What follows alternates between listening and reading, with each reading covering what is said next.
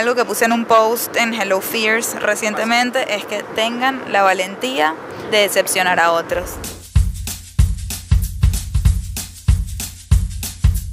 Bueno, mi gente, bienvenidos a bordo de este vuelo con destino a una nueva perspectiva. Les habla Michelle Poller de Hello Fears. Y aquí Adam Strambasser, mejor conocido como Stramhacks. Somos una pareja emprendedora, soñadora, ejecutadora y cuestionadora. No nos conformamos con el mundo como nos lo pintaron, así que estamos pintando nuestra propia versión. Más auténtica, sin filtro, más basada en nuestras creencias y experiencias, y no tanto en lo que se supone que veamos. O que seamos. Grabamos desde el avión, literalmente cada vez que podamos. Y figurativamente también, cada episodio es un viaje a 30.000 pies de altura, donde hacemos zoom out de nuestro día a día para filosofar sobre temas que le dan forma a nuestra existencia. Desde el avión es un vuelo hacia nuevas maneras de pensar y de ver la vida. Mientras nuestros vecinos de vuelo nos bombardean con peos, llantos y otras interrupciones inesperadas. Nosotros buscamos elevar nuestra conciencia y cagarnos de la risa en el camino. Así que abróchate el cinturón y disfruta de este trip que no emitimos. Pasaje, de regreso.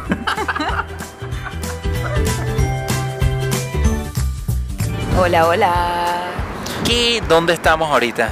Estamos volando. uh, Ah, desde el avión. ¡Qué emoción! Estamos volando de Miami a Dallas y somos demasiado afortunados que Noah logró dormirse. Bueno, yo diría que yo soy afortunado que te tengo a ti, que lograste dormir a Noah en tus brazos y compramos este bichito inflable que no sé cómo se llama, no me acuerdo el nombre. Cojín inflable para pies, dicen, Ajá. footrest, en el avión. Exacto, pero entonces claro, lo pones ahí enfrente del asiento. A Noah también le compramos un puesto, by the way, porque pensamos que era buena movida eso de viajar con niños menos de dos años porque viajan contigo encima. Yo dije, lo probamos un par de vuelos y dije, fuck it, ni de vaina, me calo tener este niño saltarín encima mío otro vuelo, así y el que... pobre, cansado, no puede dormir. es Agotado, horrible. no puede dormir, sí, sí. No, no, no, no, no, nos gasteamos No. los reales. Sí, no fue un hack no fue un No. stram hack. Cero. Este, o sea, para nosotros no es un stram hack volar con el niño in our lap. Y para Noah tampoco fue un stram hack no tener donde dormir. Y no es un stram hack tampoco comprar un pasaje adicional. Pero bueno, teníamos que hacerlo por el bien de todos. El punto aquí es que no hay hack.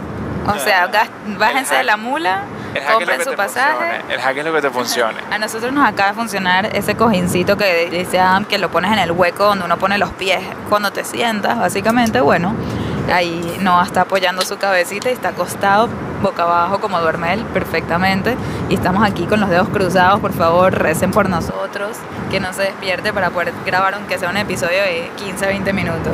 Fíjense, qué interesante, ¿no? El momento en el que estamos. Michelle, yo quiero hacer aquí un par de aclaratorios y una cuña por ahí de por medio. Y es que ayer tuvimos una cena espectacular, que fue una cena de chef cinco estrellas de restaurante, como diría mi mamá, que es medio franchuta, de restaurante Michelin, este, o Michelin, como le quieres decir. Yo siempre pensé que era Michelin. Michelin es el de los cauchos. Pero bueno, entonces el restaurante es una cena así de restaurante espectacular, pero es un chef que viene a tu casa a cocinarte todo en la casa y se va y te deja todo impecable. Ya te trae hasta los platos, los vasos, los cubiertos, la jarra de agua, toda vaina. Sí, es impresionante. Esta gente se llama Sense Art. Sense Arty es una venezolana con su esposo francés. Exacto, es una muchacha espectacular que se llama Vanessa, caraqueña como nosotros, y está casada con este personaje de Lyon en Francia. Ese acento mío francés, por cierto, es que yo también soy francés.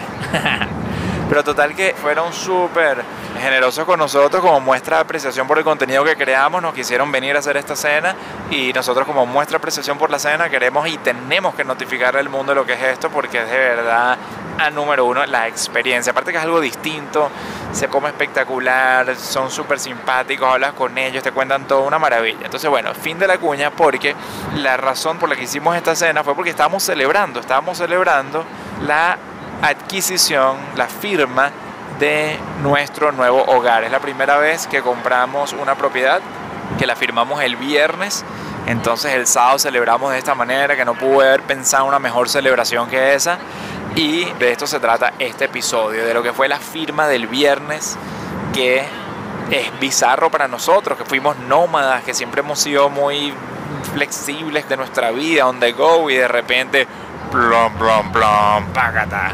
Nos hemos claro. No te voy a decir esto, Michelle, porque te asustas. Sí, sí, no hablemos así tampoco Pero- esas palabras. ah. Sí, sí, no son esas palabras. Yo le digo a Michelle que siempre una cosa, si quiere, se puede vender. Pues no hace mucho sentido financiero, pero no.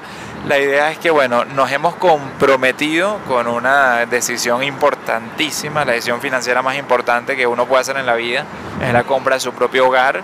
Y Bueno, queremos contarles un poquito. después de 10 años de matrimonio, después de 15 años de juntos, después de... 16, 10, 16. 16. Que me encanta el número 15, es mi número favorito para que lo sepan.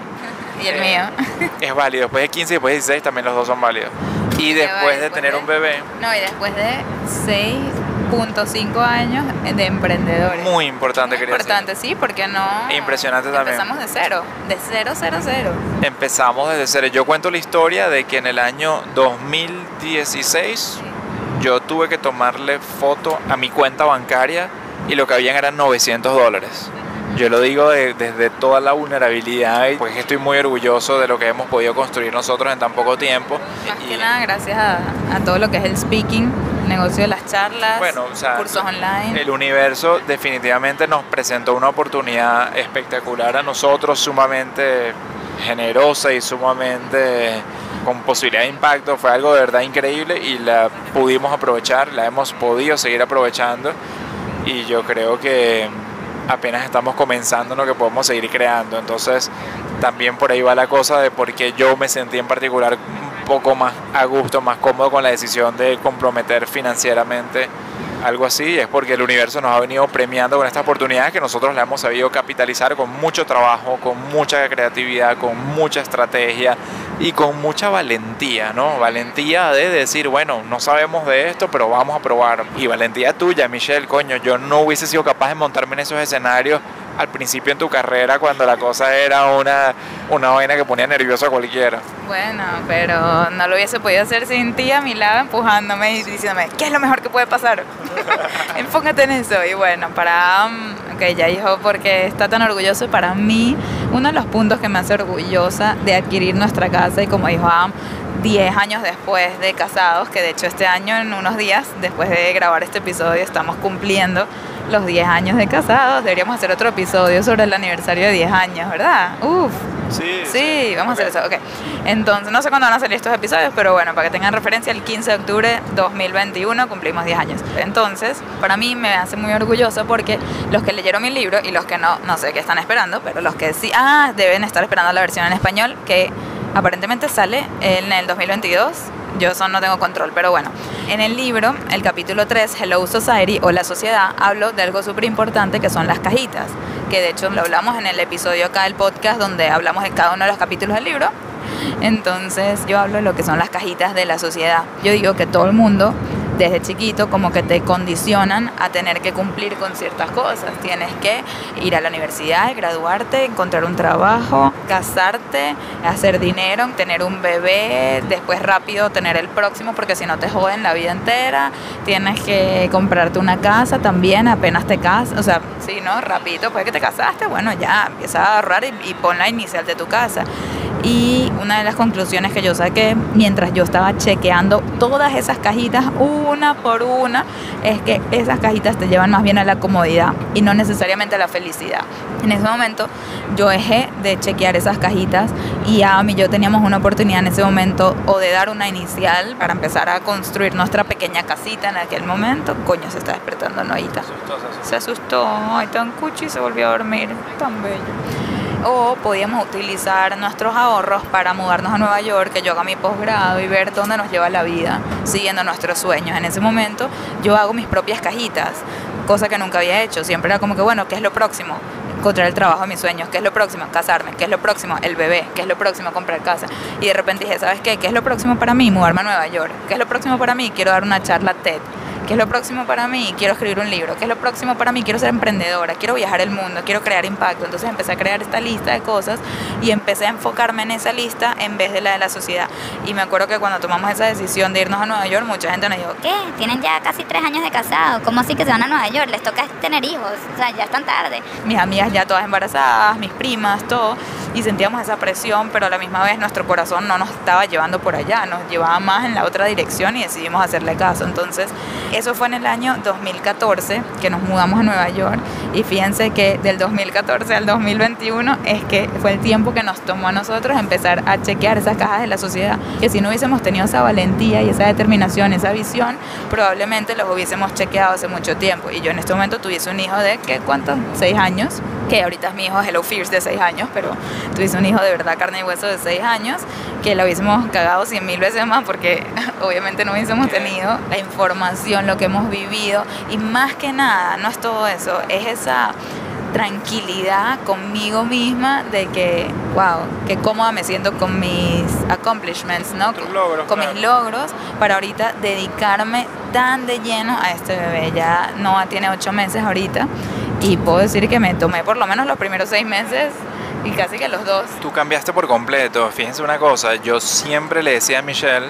antes de quedar embarazado, siempre le decía a Michelle que a mí me preocupaba el tema de tener hijos porque ella era una persona tan pero tan ambiciosa a nivel profesional que a mí genuinamente me preocupaba que no le iba a parar mucha bola al niño. Ama asumía que él iba a cuidar al niño y yo iba a ser la que trabaja full time. Correcto. Y ojo, yo soy bastante maternal en ese sentido que me tripeo cuidar niños y todo eso. Ya, mi mamá dice que no, ha- no tiene una mamá y un papá que tiene dos mamás.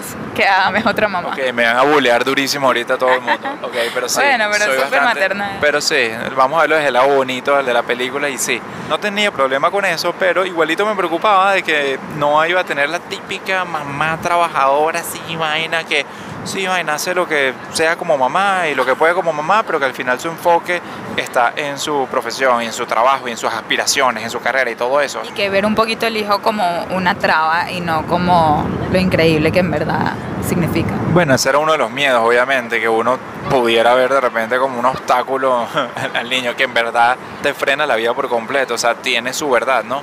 Pero claro, entonces Michelle, yo juré que iba a pasar eso y me aterraba totalmente y resultó ser totalmente lo contrario. Hoy en día, Michelle, gracias a que le echó tanta bola, de verdad le puso tanto a su momento de ambición cuando todavía no había llegado Noah y consiguió todas estas cosas, se posicionó profesionalmente, escribió su libro, hizo todas estas cosas, que llegó Noah y se volcó por completo a su rol de madre, al punto que en verdad me ha preocupado incluso el tema de que no quiera trabajar. Porque, oye, Michelle aquí es la que se está parando en los escenarios y, siempre era yo la que también arrastraba, hagamos podcast, hagamos esto, saquemos esto otro nuevo, más viajes, más, dile que sí a todo. Y entonces de repente yo no quiero hacer nada. Yo que no. No quieres hacer nada. Solo quiero estar tú con Noah. entendiste que decirle que sí a otras cosas es decirle que no a momento presente con tu hijo. Y preciados, presentes y preciados porque se va. El tiempo es una de las cosas más menospreciadas del mundo, pero desde que llega un bebé a tu vida y te das cuenta de lo rápido que pasa y que no regresas. Yo todos los días lloro porque Noah no va a volver a ser bebé. O sea, y entonces no me permito perderme casi que ni un segundo de cuando está despierto. Cuando duerme son mis momentos de trabajar y echarle pichón, pero cuando está despierto, hasta tenemos una nani que viene a ayudarnos todos los días y con todo eso yo le quito al bebé, la dejo sin trabajo, le pago no Sí, sé para qué. Sí, sí, totalmente. Pero bueno, eso es para contarles que Michelle únicamente se pudo permitir hacer esto. Es porque ella tomó intencionalmente la decisión de hacer las cosas en sus propios términos. En vez de a los 23 años empezar ya a tratar de empezar a tener hijos y comprarse la casa con los ahorros que teníamos en ese momento y tal. Dice a los 33. Lo hiciste 10 años después, totalmente, a los 33. Qué loco, yo nunca, o sea, si tú le decías a la Michelle de 22 años, 21 años, que llegó a tener su primer bebé cerca de los 33, porque bueno, lo tuve con 32 y ahí mismo cumplí 33, no, no te lo hubiese creído. Y se hubiese traumatizado, que qué, por qué, o sea... Mira qué interesante, ¿no? Porque están las dos caras de esta moneda. Está por el lado de lo que son las expectativas de la sociedad y por el lado de lo que uno está realmente emocionalmente listo para hacer y preparado de madurez para abordar estas cosas. Y está por el lado financiero, que es mi lado, siempre lo voy a hablar, obviamente, que tampoco es lo mismo, Michelle. No hubiese sido lo mismo agarrar todos nuestros ahorros que teníamos en ese momento y meterlos, enterrarlos en una casa, a ahorita haber logrado con esos ahorros desarrollar un negocio increíble, haber tenido 10 años de contribuciones a cuentas de retiro, a cuentas de otras metas financieras a tener muy bien formado lo que es nuestro colchón de tranquilidad. O sea, desde la perspectiva financiera funciona también igual que tu perspectiva. Y es que cuando uno se toma las cosas para hacerlas a su tiempo, con más intencionalidad, con más estrategia y sin apurarse por lo que se supone que uno debería hacer, entonces le entras a este momento mucho más preparado, mucho más suelto, mucho más cómodo, de que ya venías creando toda una, yo lo llamo en finanzas todo como una especie de castillo patrimonial para que esto sea, bueno, una decisión importante, pero sea una más de toda la estructura que ya has venido montando.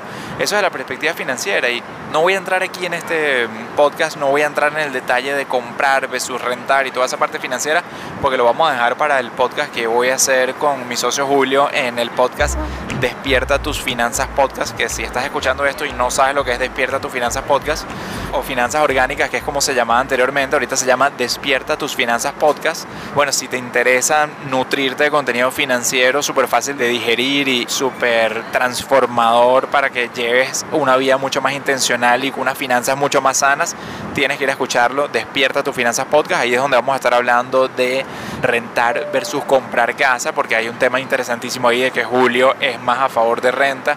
Yo siempre también me había encantado el tema de renta y ahorita decidimos comprar, entonces vamos a tener un debate súper bueno ahí. Coño, Y me encantaría escuchar ese episodio. a mí me encantaría hacerlo porque no- Exacto. no, no sé a lo que voy. Exacto. Va a ser una conversación así muy descarnada entre socios, entre hermanos Claro. y entre puntos de vista y circunstancias de vida distintas. Así que va a ser... A mí me parece muy interesante porque, por ejemplo, ok, les vamos a contar un poquito que ustedes no saben, como que nuestra mentalidad con respecto a la compra. Cuando nosotros nos mudamos a Miami, lo primero que hicimos, no brainer para nosotros, o sea, sin lugar a dudas, fue obvio alquilar. No sabemos cómo nos vamos a sentar aquí. ¿Qué pasa si en seis meses digo, esta mierda me tengo que ir para el coño y me voy? No, Verga. berro, qué feo. Bueno, pero sí, o sea, yo me mudé Te muy. recuerdo que mi abuela nos escucha. Sí, hola Manani. Ok, yo me mudé muy como que escéptico a Miami, como que un poco, los que me siguen saben mi amor de mi vida es Nueva York y fui demasiado feliz, superó mis expectativas esa ciudad y nunca me quise ir de ahí, todavía sueño con volver y todo. Bueno, total que nos vamos a Miami unas semanas antes de la pandemia porque el universo nos los presentó así. Fueron muchas señales que se pusieron una detrás de la otra que no nos quedó duda y nosotros somos muy de escuchar el universo y las señales que hay que mudarse antes del lanzamiento del libro que era en el 2020 en mayo. Entonces dijimos, bueno, vamos a hacer todo esto antes para lanzar el libro con tranquilidad desde otro lugar y ya después nos quedamos estables ahí para buscar hijos. Entonces imagínense, nos mudamos, alquilamos y en eso Adam a los pocos meses se pone a ver casas en el mercado a ver qué hay y me empieza a mostrar eso fue los meses de que ya había lanzado el libro y ya yo estaba embarazada. Y ya mostrándome, y yo traumatizada porque ya va, yo me mudé a Miami no pensando que iba a haber una pandemia. De hecho, el comentario que Adam me hacía era, tranquila que casi no vamos a estar en Miami. Vamos a viajar tanto que no te vas ni a enterar que vives ahí, igual que en Nueva York. Pasábamos tipo tres días al mes en Nueva York. Eso es lo mismo que va a pasar en Miami. Claro, nos mudamos, a las dos semanas cierran todo, se cancelan todos los eventos y más nunca salí de Miami en un año y medio. Entonces, yo estaba un poquito como que traumatizada. Adam sí se estaba tripeando su pandemia, su broma, él feliz ahí. Y en verdad yo me pegó súper duro ese cambio de vida que no me lo esperaba y no lo quería tampoco. Entonces Adam se pone a ver casas y yo reaccioné como que, no, no, no, no, ya va. Yo no estoy lista para yo decir que yo me quiero quedar acá. O sea, yo no me siento feliz en este momento. Y me dice, bueno, Michelle, estás embarazada, ya no pienses tanto en ti, piensa en el bebé que viene, ¿sabes? ¿Qué le queremos dar a este niño? Necesitamos más espacio. Y yo como que ya va, no lo conozco ni siquiera. Como que qué lindo que está mi barriga, lo amo, pero en verdad no sé, no sé qué significa ser mamá, no lo entiendo, lo tengo que vivir. Yo soy muy que me toca llevar trancazos en la vida. Yo necesito vivir las experiencias de frente para decir, ah, ok, ya entendí lo que me querían decir con eso. Tengo que hacer un paréntesis. Esos trancazos nos cuestan cientos de miles de dólares. O sea, literalmente en lo que se refiere a la espera de comprar casa, ese espera de que no, que tengo que llegarme mi trancazo de la vida para entender que, cuál, cuál va a ser mi próximo paso y todo eso, yo de verdad que se lo di, le di el espacio, se lo respeté, pero es increíble a nivel de peso financiero lo que nos ha costado esa vaina. Sorry, te lo tengo que decir. Bueno, porque es que sí. es fuerte. Es cierto, en ese momento los precios en Miami estaban normal, ¿ok? Precios pre-pandemia, o sea, pre-locura básicamente Claro, en eso. Eh, yo le digo, aunque no, de hecho fuimos con el carro, me acuerdo de hacer un tour por una urbanización cerrada, muy, muy bonita, donde vive mucha gente conocida y nos las están mostrando, nos dicen, miren, podrían vivir acá, no sé qué, y yo me puse a llorar, llora en el carro atrás llorando lágrimas, pensando yo no me veo acá, yo no me veo en esta broma, aquí no hay un matcha por ningún lado, un coffee shop, no hay nada, es una organización cerrada con canchas de tenis, con piscinita, con un clubhouse, etcétera, linda para los niños, pero ay yo, ¿dónde quedo yo? Entonces yo empiezo a jalar a que me quiero mover a Midtown, a Wynwood, a la parte cool de Miami, así tipo ciudad, que eso es lo que a mí me hace falta, es lo más parecido a Nueva York, yo quiero un lugar que yo pueda caminar a un coffee shop y sentarme a comer en un lugar lindo, cerquita de mi casa y pasear con mi cochecito y todo. Bueno, total que ah, estaba bastante frustrado, me decía Michelle, en verdad este es un buen momento de compra, no sé qué y tal, y yo como que le decía, dale, compra, yo llorando, y él, bueno, así tampoco, no quiero comprar contigo, obviamente sufriendo por esa decisión, entonces, total que Adam después me dice, está bien, te voy a dar un año, en un año retomamos la conversación, grave error, en ese año se mudó todo Nueva York, todo California, todo el fucking mundo se mudó a Miami, subieron los precios con locura, no solo los precios de las casas, sino las rentas, los materiales, el trabajo, todo, todo, todo subió, se disparó Miami, otras nebulosas, unas cosas nunca antes pensadas, y ahí es cuando Michelle decide que ya está lista para comprar. No sé si quiero continuar este podcast. Me está hirviendo la sangre. Ue, ue. Bueno, sí, lo admito, pero bueno, esa, esa es la experiencia que mi alma vino a vivir a este mundo, vino así, a Se vivir. arrastró a mi alma por delante, coño. Sorry, mi alma necesitaba de tu alma para... Mi Pero alma bueno. que busca la estabilidad financiera, viene tu alma así toda... Te esperas y te jodes y ahorita vamos a pagar 70% más. Sí, bueno, entonces al final, cuando ya estaba lista y me di cuenta que en verdad ya con, obviamente no en el panorama, nosotros sin espacio en la casa, no tenemos ni por dónde caminar, la cantidad de juguetes de Noah, no cabe nada, esto es un desastre, no tiene oficina, es challenging, yo sé que sí podríamos continuar la vida así, pero en verdad preferiríamos más espacio y no hay rentas así de lugares mucho más grandes, bueno, total que decidimos ver casas y en eso Am me dice, ven, te voy a llevar a una casa que y yo ni, ni siquiera la vi en internet, nada, no, no me la mostró antes. Eh, no sé ni siquiera si él la había visto antes. Fue así como que se abrió esta casa, adivinen dónde. Clan, clan, clan, clan. ¿Adivinaron? Ok. En la urbanización donde me puse a llorar un año antes y yo yendo un poco resignada para ahí en eso como que me bajo. Ya para ese punto habíamos visto como tres o cuatro casas en otros lugares. Y la primera pregunta que yo me hago acá es que llega a una casa es, me visualizo acá, pero sin entrar a la casa. Literalmente estacionamos el carro y yo me preguntaba, Michelle, ¿te imaginas entrando a esta Sí, casa todos los días de tu vida? Michelle conecta con seres extraterrestres intergalácticos No, con que las mandan vibras, señal las y vibras. dice, pum, no has entrado a la casa, pero esto te está dando una vibra. Exacto, entonces yo dije, me veo aquí estacionando mi carro entrando. No, en todas, todas era no y no me provocaba ni entrar. De hecho, entraba casas carísimas, casas enormes. Eso es lo que Ay, pasaba siempre. Michelle llegaba a las casas que yo les enseñaba y lloraba. Salía llorando. Y yo dije, disculpa, señora Realtor, nos tenemos que retirar. La típica preguntas y yo que... ¿Y que quieren ver los cuartos? No. No, no quiero ver nada, me quiero a mi casa. Entonces, en esta casa, en esa urbanización que me hizo llorar inicialmente, pero después no, llego y estaciono el carro y digo, por alguna razón me veo estacionando mi carro acá más de una vez y entrando por esta puerta. Y no es que es una cosa hermosa, no, simplemente son las vibras del lugar que dije, sí, me da las vibras correctas somehow. Cuando entro y veo la doble altura, eso para mí era como que mi primer check. Era, yo quería una casa de dos pisos siempre, yo me crié en casa de dos pisos y yo quería eso. Y en Miami está muy de moda las casas como flat, así planas. Todo el mundo que conocemos tiene una casa plana y a mí me aburre ese formato. Yo quería dos pisos y no es fácil encontrar dos pisos. Habíamos encontrado algunas dos pisos, pero no tenían doble altura, no veías para arriba y tal. Para mí la luz y la doble altura son demasiado importantes y es lo primero que vi.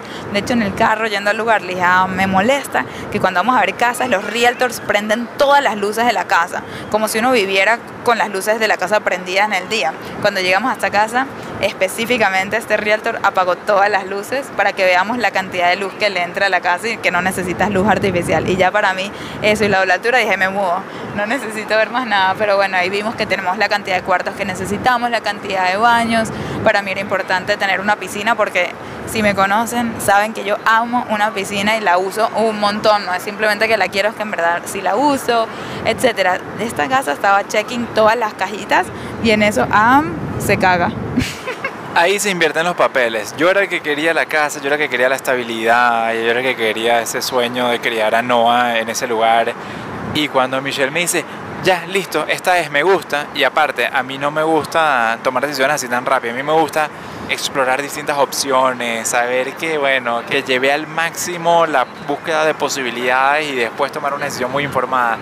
Y cuando Michelle ahí me dice, esta es mi ser extraterrestre intergaláctico que me mandó esa vibra, me dice que esta es, eh, yo ahí me cago y digo, oh, oh, como que esta cosa se volvió en serio.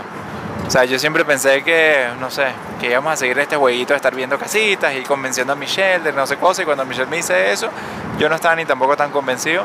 Ahí, bueno, me asusté terrible y empecé en un ataque de pánico que duró como un mes y medio. Total, ah, me estaba en pánico y yo decía, no entiendo, ahora tengo que yo convencer a él. Sí. Y les quiero aclarar una cosa, para mí comprar casa, no sé si lo sintieron o no ya de lo que les he dicho, pero no era una de mis metas de mi vida. Por alguna razón uno creería que sí, porque la sociedad te lo mete tanto en la cabeza. De hecho, siempre desde que nos casamos, mi mamá, ay, pero ¿y cuándo van allá a comprar su lugarcito? ¿No quieres tu lugarcito? Y yo, no, quiero viajar, quiero ser nómada. Imagínense cuando fuimos nómadas lo que nuestros padres nos decían. ¿Cómo van a meter todo en un storage? Necesitan una casa y nosotros, es que no la necesitamos. O sea, gente, o sea, ¿en qué mundo viven que uno necesita una casa? No, uno lo único que necesita es ropa para el mismo día que tienes, estar con la persona que amas, que te No, está bien, respeta. necesitas un techo, lo puedes necesitas un rentar. techo, pero también puede ser un hotel, puede ser una choza, puede ser lo que sea, depende de tus preferencias. A mí yo prefiero un hotel siempre, entonces este, desde chiquita amo los hoteles. Y entonces para mí me sinceré mucho conmigo misma y me di cuenta que comprar una casa no es algo que yo necesito lograr en ningún punto de mi vida para yo que eso me haga sentir a mí satisfecha. Por ejemplo, yo quería lograr el libro. Para mí, yo necesitaba lograr mi libro. Eso me iba a sentir satisfecha. Yo puse todo mi conocimiento en un lugar que más gente puede adquirir. Pero el hecho de comprar casa, y quiero que se lo pregunten ustedes que están oyendo esto, ¿de verdad tanto necesitan esa casa? ¿Tanto necesitan la boda como tal? ¿O simplemente quieren vivir con la persona que aman por el resto de sus vidas? ¿Qué tanto necesitan esas cosas que la sociedad nos dice que necesitamos? Pregúntenselo. Porque a veces hacemos un show de que es que necesito esto y tal. Y en verdad, en verdad lo quieres. Porque cuando lo obtienes, quizás no te va a hacer tan feliz como pensabas. Entonces yo por eso le decía a Adam, cuando le entró un ataque de pánico, yo le dije, mira, yo no te voy a insistir en esto. O sea, no te vas a jalar bola a ti para comprar esta casa. Si tú me dices, yo me mudo a Midtown y alquilamos otra vez y yo feliz y vuelvo a alquilar en tres años o en dos años cuando me voten, no me importa y después vemos dónde más alquilamos, si es Miami o si no. A mí me gusta esa libertad. Y me gusta no enrollarme con el tema de casa, remodelación y tal, pero la verdad que dentro de todo, esa me dio buen feeling y me parece que dentro de todo sí estaba en un buen precio para lo que es. Sí, correcto. Para la locura de mercado que había, eso era como algo que resaltaba en que era un precio justo, en que era, sabes, todo el espacio. sí. El espacio que buscábamos. De verdad que como que se alinearon todas las estrellas de real estate para que digamos, ok, esta es la que es. Y ya va, había que tomar la decisión rápido, quiero aclarar eso, porque se estaban yendo a las casas con locura. De hecho, no había casi mercado. O sea, nosotros que estábamos en el app de buscar casas, salía una casa nueva cada mes, una cosa así, una Sí, locura. sí, sí, o sea, no había locura. disponibilidad alguna. Y, por ejemplo, me pasó que vi una que me fascinó, la decoración. No era doble altura y no tenía la, la cantidad de cuartos que necesitamos ni nada, pero la decoración me gustó tanto que consideré esa casa y hicimos cita para verla al día siguiente. Antes de la cita nos llaman que ya la compraron. Y a mí eso me dolió full. Horas en el mercado, horas y se había ido. Entonces, tomando esa experiencia en cuenta, no nos queríamos simplemente tomar toda la vida y empezamos a movernos Sí, ahí empezamos a, con el ataque de pánico y todo. con el ataque de pánico empecé a hacer como que mi piloto automático de ser diligente con los procesos, a hacer las cosas, ¿sabes? pasar las ofertas, la negociación, ir tramitando de una vez el tema del financiamiento, todas estas cosas. Pero cada vez que hacía esto, yo lloraba y me preguntaba todo. Y ya otra vez en el podcast de Despierta tus Finanzas Podcast, hablaré más sobre la parte económica, la toma de decisión financiera. Económica y emocional, porque las dos van tan de la mano. Va muy de la mano, por eso es que está chévere hacer los dos podcasts aquí y voy a hablar de unas cositas aquí, otras cositas allá, pero va todo muy de la mano porque emocionalmente a mí me aterra el tema de hacer algo que no vaya totalmente alineado con mis valores y quién soy yo. Y todo el tiempo me lo preguntaba Michelle, ¿esto es algo alineado con lo que yo profeso? Esto es algo alineado con lo que yo realmente siento. Yo soy como tú también, me gusta la libertad, me gusta mucho el minimalismo y comprar una casa significa exactamente lo contrario, porque no, no hay minimalismo de, de estilo de vida, de tiempo. O sea, rentar es una, es una decisión muy fácil de vivir. Tú pagas una renta y ya, y listo, y continúas con tu vida. Comprar una casa implica un compromiso muy importante de tiempo, que también voy a estar hablando de esto en el otro episodio, por lo importante que es, no solamente es el dinero, sino el tiempo y la cantidad de cosas que conlleva la negociación, el financiamiento, una remodelación, Los materiales. el ma- material, selección de cada mínima vaina que va a ir, después mantenimiento de la casa, muchísimas cosas, muchísimas cosas. Aún así, nosotros algo nos entró que dijimos, bueno, vamos a llevar esto a ver, vamos a ofertar lo que a nosotros nos parecía justo. Las cosas se dieron, nos los aceptaron la oferta, empezó a haber una una negociación muy amena y muy chévere con los vendedores que han sido personas encantadoras que también nos ayudó mucho a tomar esta decisión de continuar con el proceso. Y en líneas generales es como que lo que dice Michelle es una energía que te va diciendo sigue por este camino sigue por este camino. Y uno el cuerpo de uno va sabiendo o la emoción de uno o sea las vibras de uno te van diciendo si realmente estás preparado para eso, si realmente has venido tomando las decisiones que te lleven a ese punto para hacerlo de forma responsable. Y a pesar de que me asustaba el grandísimo compromiso que esto significaba, Michelle y yo tuvimos una noche que yo le dije a Michelle, le dejamos a no dormir, le dije, Michelle, vamos al balcón a hablar por horas de esta decisión y vamos a hacer un análisis de una a una todas las cosas que podemos estar aquí considerando y todo llevaba a que a pesar de ser una decisión tan importante y tan fuerte en nuestra vida, todo llevaba a que lo veníamos haciendo de forma responsable, a que lo habíamos ganado, a que va a ser lo mejor para nuestro futuro y para Noah. Este, Lo que más hacía sentido. De hecho, la pregunta que Adam me hizo a mí en esa noche fue, ¿tú por qué estás tan tranquila? Ah. Necesito que tú me expliques a mí. ¿Tú por qué coño estás tan tranquila? O sea, ¿por qué estás tan confiada de que esto es una buena decisión? Coño, esta es, una, es un peso enorme, no solo en nuestros hombros, pero en tus hombros. Tú como mamá te toca, Michelle, o sea, ¿sabes lo que esto implica? Es trabajar durísimo, hay que echarle demasiada bola, hay que sacar ahorita Vender Sin Miedo de nuevo. O sea, yo, por ejemplo, este año no tenía pensado sacar Vender Sin Miedo, lo saqué solo en inglés para hacerlo pregrabado. Y con esta decisión yo dije, vamos a echarle bola, vamos a hacer Vender Sin Miedo, vamos a hacer todas las charlas que haya que hacer. Entonces, bueno, obviamente es un peso, pero es un peso también de algo que yo disfruto hacer, por más que, como les dije al principio, me quita tiempo con no estas cosas. Estoy en un punto donde, wow, me siento muy contenta que disfruté tanto, tanto al máximo los primeros ocho meses con él y ahorita simplemente estoy agarrando pocos proyectos a la vez, charlas y vender sin miedo. That's it. Por cierto, cuña para vender sin miedo empieza el 6 de noviembre. Código desde el avión les va a dar un descuentazo como siempre porque ustedes aquí los oyentes son los consentidos como siempre.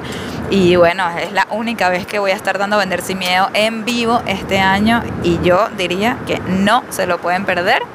Así que bueno, voy a estar yo dándole el todo por el todo a eso, más mis charlas. Pero bueno, sí, esa conversación fue Sí, bastante tuviste- clave. Claro, tú tuviste la disposición y la visión de que vas a seguir echándole bola a la vida duro con la parte laboral. Y por otro lado, hablando de cuñas y eso, yo también saqué todas mis, mis hojitas de cálculo y todo lo que yo enseño en los programas de finanzas, pues lo puse en práctica para nosotros mismos. Y eso fue como que el balance de que por ambos lados lo que nosotros ofrecemos al mundo lo aplicamos a nosotros mismos y nos llevó a tomar esta decisión con mucha más tranquilidad, con mucha más paz. Una vez que yo agarré y puse todo nuestro caso financiero en todos nuestros modelos, lo que nosotros llamamos en los cursos el ecosistema financiero, armé nuestro propio ecosistema financiero y básicamente como un semáforo me decía la luz verde, estás listo, vete adelante. Y eso también es lo importante, coño, qué bien esto que tenemos, Michelle, la oportunidad de nosotros enseñar a las personas lo que nosotros sabemos, ¿no? Que desde la perspectiva tuya de valentía, de atreverse a hacer lo mejor que es uno y, apostar a la mejor versión de uno, bueno, nos ha llevado a encontrar esta capacidad de generar ingresos. Por el lado mío, todo lo que es el orden financiero, toda la planificación nos ha llevado a tomar esta decisión. Y no solamente a tomar la decisión, sino a estar bien con la decisión. Y eso es lo que nosotros tratamos una y otra vez con nuestros programas. Aquí viene la cuña de nuevo porque es imposible no, no hablar de esto. Y es que cuando tú tienes ese despertar financiero, por eso lo llamamos Despierta tu Finanzas el programa. Si vas a la página finanzasdespiertas.com vas a poder leer más sobre esto, pero cuando tú despiertas tus finanzas y le das intencionalidad a todo tu ecosistema, a toda tu vida financiera, entonces te vas a permitir tomar decisiones en pro de tus objetivos y te vas a permitir tomar esas decisiones en paz. Y eso fue lo que yo experimenté con esto, que dije, coño, déjame llenar todas estas hojitas de cálculo, déjame llenar todo mi caso y la decisión, a partir de ese momento, empecé a conectar con mucha más tranquilidad. Y es que a mí me encanta algo que aprendí de ti, que es sabes que si esto te hace sentido y te da paz, pero te da cierta incomodidad financiera porque obviamente es una decisión muy, muy grande y de largo plazo, no te enfoques en ahorrar más, enfócate en crear más, en producir más.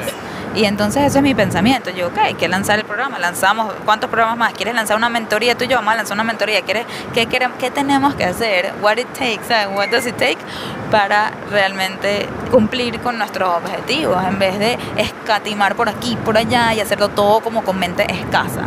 Sí, y lo más importante es que no sea hacer por hacer, sino como tú dices, que esté siempre alineado a la definición de bienestar de cada quien. Se nos está despertando Noah con la, Ay, mi cuchi turbulence. la turbulencia. Lo voy a tener que despertar y cargar. Coño. La turbulencia lo debería poner a dormir mejor. Sí, ¿verdad? Él Coño, está ahí tranquilito. A mí esta turbulencia me pone a bostezar. Sí, ay, mi cuchi. Miren qué bien se porta que lleva dormito todo este tiempo, desde las 10 y 22. ¿Qué hora es, Gord? Ah, una hora lleva. 12 y 22 minutos. Ok, perfecto. Bueno, yo creo que con todo esto que compartimos, tenemos un episodio lindo. Yo lo que más quería era eso, que se lleven ese cuestionamiento interno ustedes de que por qué están haciendo las cosas, de que no chequen las cajitas de la sociedad porque otros los esperan de ustedes. Es que fíjate, Michelle, que en líneas generales lo que estamos haciendo es un llamado a conciencia, es un llamado a escucharse a uno mismo, a no dejarse llevar por lo que se supone que uno tiene que hacer. Y cuando haces eso, entonces estás priorizando la vida que tú quieres tener, estás priorizando la vida que te quieres dar en tus propios términos y eso te va a permitir tenerla en tranquilidad, sin arrepentimiento, sin culpa alguna. Y aquí no se nos acaba de levantar ya, lo cual quiere decir que es momento de darle final a este episodio. No, y papi, ¿qué quieres decir? Ay, no, te estás levantando con esta turbulencia, papu. Lo último que quiero decir es que está bien chequear esas cajitas típicas de la sociedad siempre y cuando, que lo dijo Ami, me gustó, lo hagan bajo sus propios términos. Esa es toda la diferencia. Tómense su tiempo y algo que puse en un post en Hello Fears recientemente es que tengan la valentía de decepcionar a otros. Eso es algo que la gente comentó que le gustó mucho haber escuchado eso. Entonces, bueno, se los repito por acá. Tengan la valentía de decepcionar a otros, si eso significa que van a hacer las cosas lo mejor para ustedes. Bueno, con eso los dejamos aquí desde las alturas, llegando a Dallas a un evento. Me emociona muchísimo poder dar otra vez eventos en vivo. Este mes de octubre es una locura, tengo como 10 eventos en total, 3 en persona. Vamos a Vegas después de acá y al final de mes vamos a Boston. No, no, no, no se imaginan la emoción. Aparte, eventos de 4.000 y 6.000 personas. O sea, estoy en las nubes, bueno, literalmente y figurativamente, con esto que nos espera ahorita, con octubre. Noah, Noah también, yo creo que le encanta esto del viaje, yo creo. No es lo más cómodo necesariamente, pero creo que es un bebito que se porta muy bien para viajes. Así que bueno, Noah. Ay, ya se está volviendo a quedar dormidito encima mío. Los dejamos con esto, felices de estar de regreso del avión. Vamos a grabar cada vez que podamos. Y aprovecho acá a decirles algo súper, súper, súper, súper cool. Y es que estamos creando el Telegram desde el avión. Búsquenlo, solo para tripulantes como ustedes que nos escuchan, donde queremos ahí, en ese Telegram, tener conversaciones con ustedes antes de los episodios, en algunas ocasiones, y después de los episodios. Se, he escuchado mucho que la gente después de escucharnos se quedan con muchas ganas de compartir sus propias reflexiones, sus propios puntos de vista, sus historias personales, y a veces no tienen necesariamente con quién, porque no necesariamente se rodean con gente que nos está escuchando la misma vez o que comparte sus mismos valores, etcétera. Y queremos que ese sea el espacio donde vamos creciendo, la comunidad desde el avión.